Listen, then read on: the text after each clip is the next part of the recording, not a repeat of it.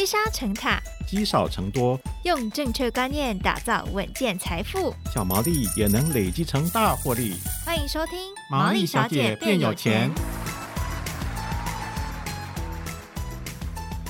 Hello，大家好，欢迎收听《毛利小姐变有钱》。我是佩服，我是笑瑜。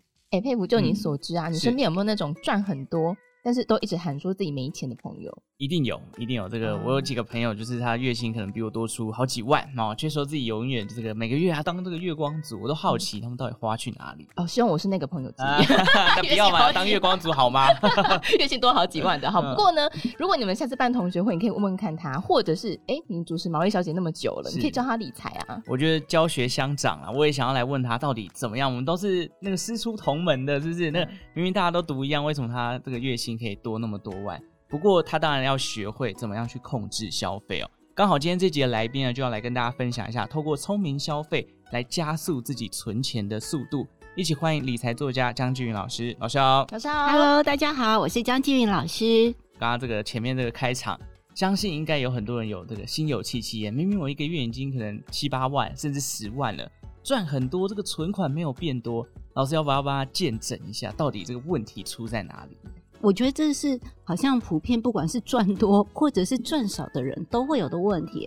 那我们也许就可以去理清啊，我为什么这些钱都没有存下来？我是一个过路的财神。我觉得我们也许啊，可以去慢慢理清，每个人去想想看自己的原因到底是什么，可能不太一样。第一种东西啊，它叫做自然的增长，哎，嗯就很像是我们随着年纪。变大了以后，体重会增加啊，然后 皱纹也会增加，啊，白头发也会增加嘛。嗯、就是因为我们在不同的人生阶段，我们可能需要的东西会越来越多。你单身，然后你结了婚，结了婚有小孩。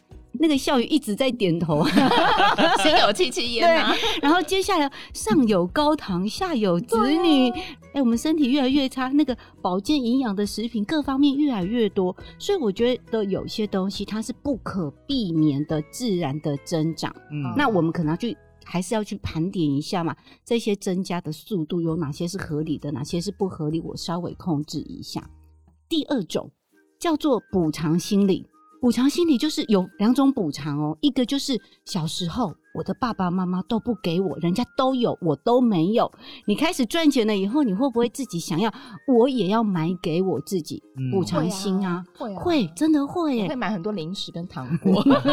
我记得我大学毕业刚领到第一份薪水，我就拿去买电视游乐器，因为我小时候都没有。对呀，以前人家都有，我们都没有。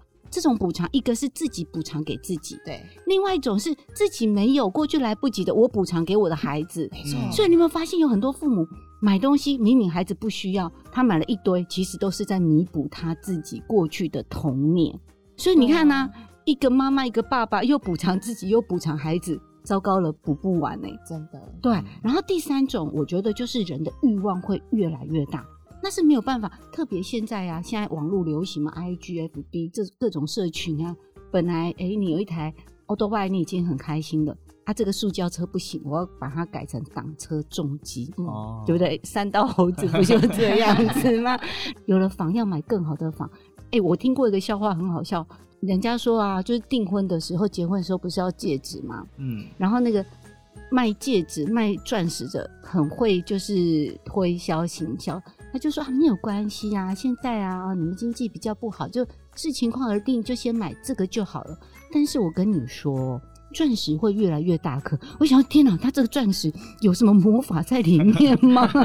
会长大的，会长大。他意思是不是？当你以后有钱，你可以再来买更大的啊，越买越大。哎呦天哪，我们是不是因为这样子？我们的收入虽然增加了，但是支出也增加，嗯哦、所以我觉得可能是还是盘点一下啦，就是我的这些钱到底花到哪边去了？按、嗯啊、哪些是必要的，哪些好像不太需要，我去去想一下。那如果真的要节流，自己就痛定思痛了，好不好？没有痛定思痛，我觉得还是没有办法，会永远就是支出等于收入。那有些人更恐怖哦，他是支出大于收入。有的时候我们觉得我们很理性，我们好像觉得自己没有花那么多啊。举例来讲，你的奖金进来了，好啊，奖金进来啦啊，现在有一万块，那你就想说，哎，那一万块啊，我就把它打死啊，我就花一万块。你可能觉得没有啊，老师我没有多花，我就是一万块啊。嗯，现在几月？二月底嘛，五月快到了嘛，报税季节到了，你知道吗？那一万块是要扣税的。如果你的所得税率是百分之十，你还要补一千块，事实上你只能花九千呢。嗯，结果你花了一万，你你多花掉一千块。哎，对我都忘记要报税这件事了，还有税金的部分要算。对对，所以我觉得很多眉眉角角都小细节躲在这个地方啊。真的哎，哎、嗯，不过老师像刚才你说到，就是一些补偿心态啊，或者是欲望越来越高这件事情。我觉得真的是多多少少都难免会有。那老师有克服这些心态的经验吗？或是老师本来有这些心态吗？哎呀，我只能说哈，年纪大了，你就会慢慢的更有理智啦。就像那个佩服刚刚讲的啊，你大学毕业第一个、嗯、第一份薪水，你就去买了一个游戏机补偿自己的心嘛。嗯、那我看过有一个调查，他说日本的女生她们都有 LV 的梦，每个人都希望自己要 LV。那所以呢，他们大学毕业后的工作，第一份工作的薪水都是拿来犒赏自己，嗯啊、呃，就是买一个包包。那我想啊，我们人生一定都会走过年轻的，就是物欲高涨的时候。但是当生活压力越来越大，你就会开始哎，开始会精打细算一点点。嗯、所以你们要问我，我到底是什么时候突然想清楚了，就是发现。那个少子化有没有啊？那个工作也许未来有一天会有危险啊，我的收入可能会有影响。发现这个收入好像不一定能够一直长久的下去的时候，我有警觉心了。我开始去观察我的消费，把多的钱省下来，嗯，然后开始投资。我觉得啦，人有时候都是这样，没有遇到。状况真的不太会想，所以我觉得听节目的听众们是好的。特别如果你很年轻，你现在就可以开始做了，不用像我四十几岁了以后，我才发现，哎，我不行啊，来不及。你看我多花了二十年的钱，嗯，那如果这二十年的钱都省下来，我觉得我我可能那个状况又又更不一样了。嗯，是，所以到四十几岁开始学到这件事情。不过我想，刚刚这是一种观念的讲法，但有没有什么样的方式是？老师可以分享，就是关于聪明消费到底要怎么样达成这个目的？现在大家很喜欢讲聪明消费嘛？对。那我们刚刚讲啊，生活当中有很多真的就是要花，你赚的钱你都不花，你会很厌世啊。对，没错。真的哎，所以我都不倡导大家不要花钱哦。只是我们有没有办法，就是当花则花，当省则省。那所以在这边有一个很重要的，就是我们先去想想看哦，哎，这个东西到底是必要还是想要？嗯，好，所以在这里啊，我觉得第一个就是我先判断这个东西到底是不是我真的要买的。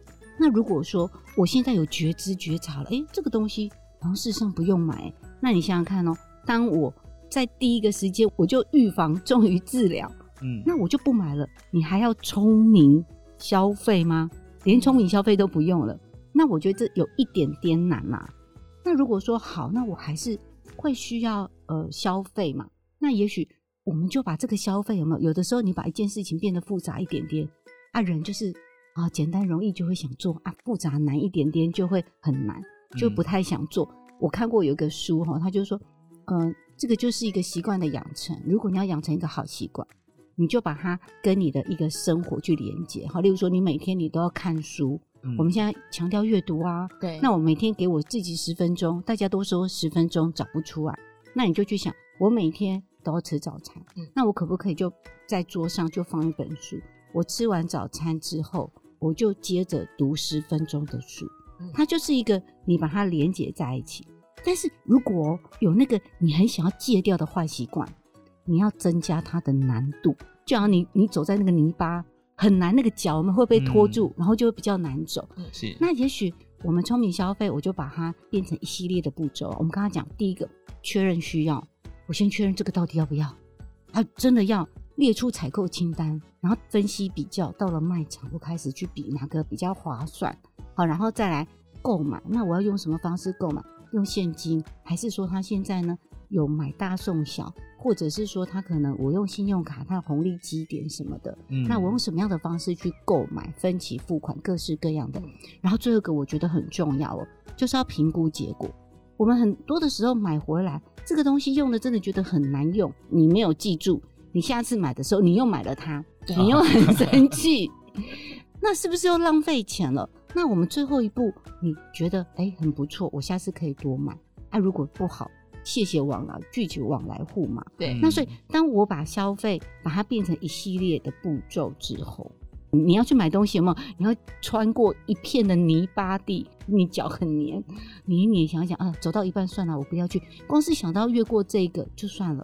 嗯，那我觉得这个聪明消费，如果我们把它转化成为一系列，事实上它是真的是可以去评估的。把这个步骤弄出来，我们可能就可以变得更聪明了。哎、欸，真的，我很认同老师说的。老师刚才说的过程当中，我就想到。其实现在很多网络消费都是帮你把步骤变得简单，比方说他帮你记一下你的信用卡的卡号，所以就是最简单的方法就是你不要让他记忆。像我自己就是，哎、欸，我还要把那个信用卡从皮包里面掏出来，就会觉得很麻烦，然后就会放弃消费了、嗯。之前有购物狂的异想世界那那部电影，电影，因为他也是就是一直买东西买到上瘾了，然后他们就有那种戒瘾的那个协会，他们让他们的信用卡就是把它。很像是那个古代的那个刷冰，不是有一一个大大的冰块，然后在那边磨磨磨。对，他们就是把信用卡丢到一个容器里面，然后装满水，解冻。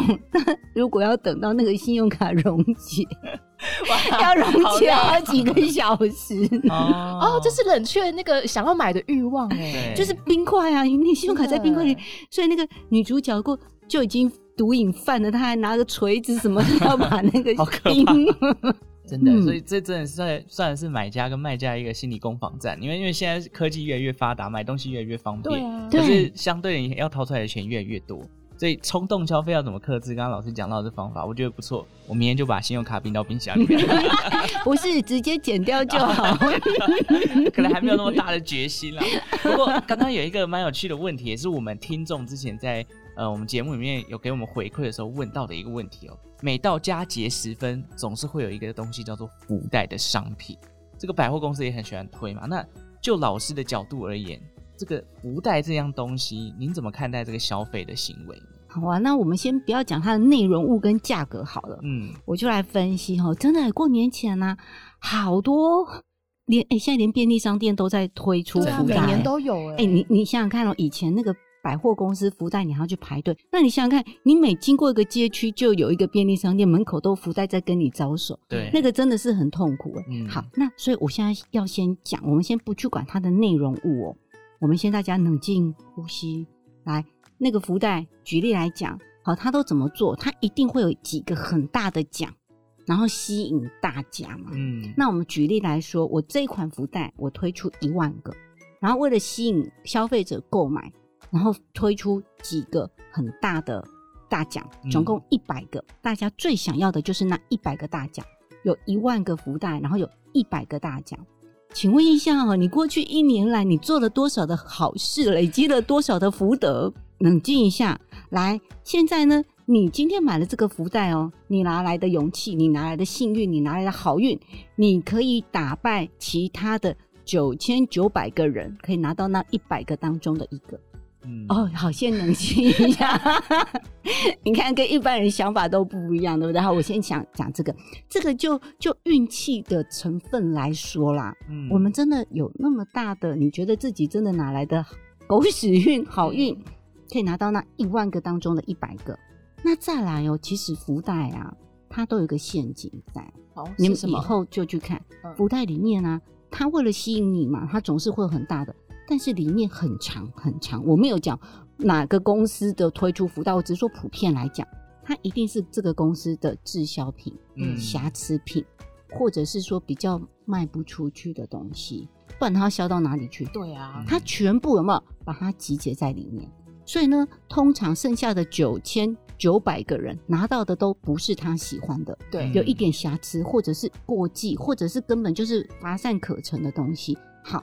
那你拿到这些东西，我们都会有一个贪小便宜、无所谓的心态啊。反正这个福袋就三百块钱买的嘛，啊，里面东西不喜欢那就算了。所以你回去了以后，如果真的要用，就很随意哦，不会珍惜它、爱惜它，随随便便用。或者你还要想办法，哎，这个东西要送给哪个朋友，他可能会需要。哎、你们有没有很坏心，自己都不想要的送烂东西给你的朋友？圣诞节可以送？对，你是真，你这是真友谊吗？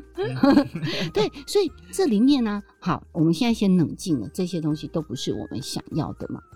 再来哦，我要再让大家再去想一个情境，你把这个福袋里面的东西摊出来，现在假装你在逛商店，嗯，逛这家商店。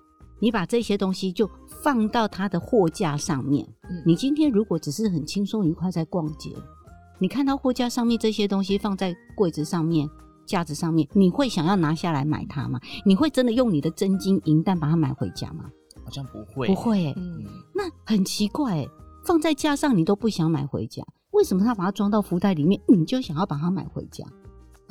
也有那种开惊喜包的感觉，惊喜包，对对对，所以你看哦，这个惊喜包其实不是只有在过年的大福袋哦，我们小时候应该都这样被骗过吧？来，那个书局是不是都有卖那个惊喜包？对，九十九、一百九十九，然后你就买啊，哎，好像里面东西很多，但是拿回来你有没有发现里面真的不用，或者是过季的东西？例如说今年已经龙年了。那他去年兔年没有用完的东西，甚至前面的虎年没有用完的东西，他不是都会有那个那个年的那个生肖的东西吗？卖不出去，他就包在那个惊喜包里面卖给你。没错。那你总会觉得说啊，好了算了，反正你看九十九块拿到了几本笔记本又几个东西。嗯，呃，我觉得蛮有趣的，就是因为像圣诞节交换礼物，大家也很会玩。可是如果你今天收到，我们今天如果是当事者收到一个。人家包装好大礼包送你，基本上应该不会太开心，因为这里面可能很多东西都是用不到，反而我们还要去思考怎么去处理这些东西。是啊，耗费心力就不止那些价值。所以你看，我我的这个福袋的解法是不是跟一般人不一样的？对，劝退，劝退，劝退，劝退，真的不要。所以我跟你讲，现在不是有很多的便利商店啊，福袋都卖不出去。我看那个新闻，他们都打对折啊，哦、开始要出清了嘛，降价。因为你你要知道，一开始。特别是当我们钱很多的时候，过年的时候哦，钱很多的时候，我们就脑波弱，然后每家店都咚咚咚咚锵，咚咚咚咚锵，然后有没有大喜气？你就觉得哇，这个钱好像不是钱，看到福袋都想买。可是过完年后，发现回来上班以后嘛，大家就突然理智都回来了，然后很厌世了，然后发现那个过年前过度消费有没有？刚刚又讲过度消费了，荷包很紧，糟糕，今天。哎，再过几天已经要吃土了，钱还没有下来，所以这时候你还看到福袋，你还会想买吗？哎，你就突然有一点点理智，真的。真的不想买了，所以他要开始打折，甚至打折你都还要考虑一下，哎，我要买吗？你看突然理智起来了，嗯，所以我觉得情绪很重要，我们要让自己保持一个情绪，还有个理智，而且我觉得像刚老师提到，就是一笔钱的时候，真的会头脑发昏呢。对，明明其实那些钱，其实你摊到每个月月薪当中，它就是我们的薪水之一。可是不知道为什么，它化为一笔奖金的时候，你就会觉得哇，它是我天下 掉下来的礼物，额外的，额外的就可以额外消费很多东西。嗯、对，所以对啊，这个东西其实也很像啊。例如说，我们呃去原油会，我会买那个原油券，上面都写十啊、五啊、二十，或者是去呃赌场，它是用那个筹码。嗯，那他们为什么要这么做？你们知道吗？就让你没有钱的感觉。对，因为。第一个就是它不是真正的钱，我们通常在把钱掏出来还是会有点心痛。嗯，可是你想想看哦，他第一步他先让你把钱换成筹码或者是那个那个原油券了。对，那然后你就第一个你就好吧，就先换了嘛。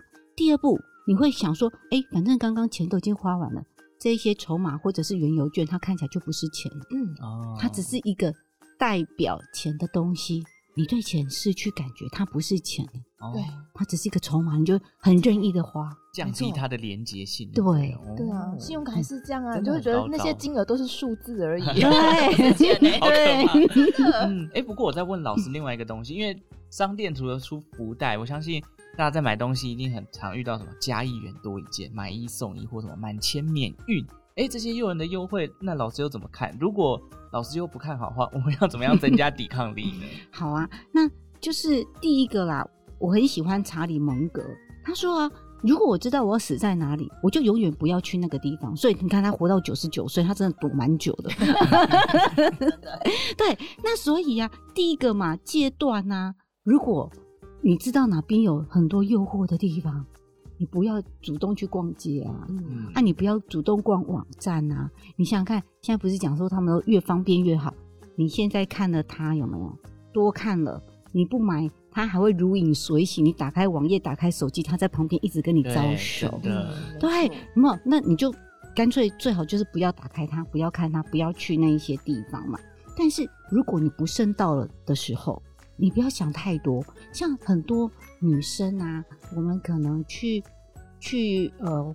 那个那个买化妆品，他会帮你试画，他画了以后，哦，好好看哦，或者是甚至开价，你自己在那东东试西试，或者是呢，你可能买衣服，他问你要不要试穿，你就试穿，或者是男生有有时候我们买东西在货架上面，你会拿出来摸一摸，看一看，比一比。嗯，我跟你讲哦，这个又有陷阱在里面哦。人很奇怪，当你曾经摸他一下，看他一下，看他多久？你呀、啊、会跟他产生感情，你会觉得他是你的，你会突然不想跟他分离，你就想带他回家。所以，我们就是什么 window shopping，甚至连 window shopping 都不要了，不需要，我们就不要多看他。所以，你不要多看他一眼，你多看他一眼，跟他有感情，你想把他带回家，所有东西都贴上你的名字了。好，那我们先第一个嘛，先不要去。但是，如果你真的在这边，有的时候啦，我还是必须要讲，买一送一呀，好，加一元送一件啊，满千免运。其实，如果你善用啊，它真的可以帮我们省下很多的钱哦。嗯、但是我刚刚讲的这一些，你有没有发现它有个共通点？我们来去集合他们的共通点，都谈到什么？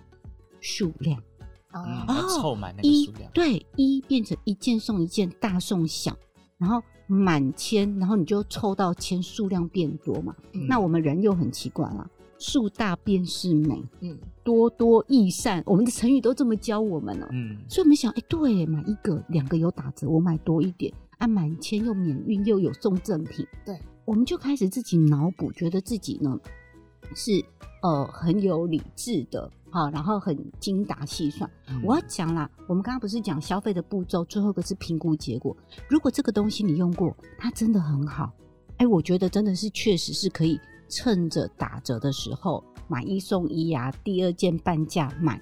嗯、但是我们通常半价都买太多了，你要去想哦，你回家冷静。我觉得常常盘点是一个好处啊。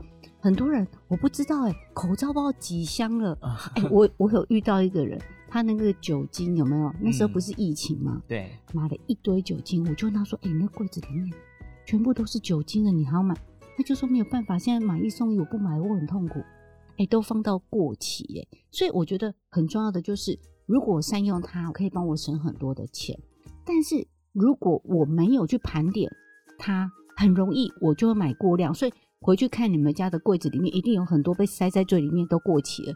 我曾经有听过妈妈啊，什么那个冰箱里面、冷冻库里面酱菜还是什么东西啊，已经过期十年了，都没有再清，所以你要常常清啊。那我讲一个笑话好了。